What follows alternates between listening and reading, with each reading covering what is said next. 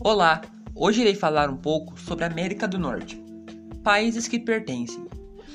Existem três países pertencentes à América do Norte: Estados Unidos, Canadá e México, que ocupam juntos uma área de 23,6 milhões de quilômetros quadrados. Relevo.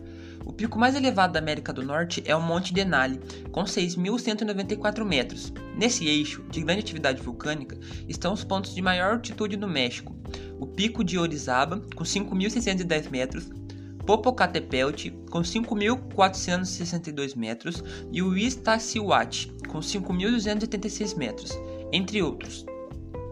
Hidrografia o rio Mississippi é um rio muito importante para os Estados Unidos. É o segundo rio mais longo do país, superado somente pelo Missouri. O rio Missouri é um dos afluentes do Mississippi. Unidos, eles compõem a maior bacia de toda a América do Norte. Características de vegetação: a vegetação natural da América do Norte varia de acordo com a região e é caracterizada pela taiga ou floresta boreal, vasta extensão arborizada, principalmente constituída de coníferas que cobre mais a grande parte sul e o centro do Canadá, e estende-se até no Alasca, ao norte o solo é envolvido pela tundra.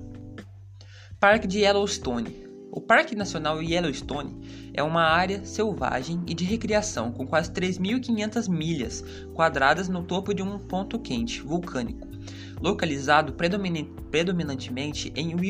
Wyoming. O parque também compreende partes de montanha e Idaho. O Yellowstone apresenta impressionantes desfiladeiros, rios alpinos, florestas exuberantes, águas termais e geysers jorrantes. Inclusive, o mais famoso deles, o Old Faithful. O parque também abriga centenas de espécies de animais, como ursos, lobos, bisões, wapitis e antílopes. Economia.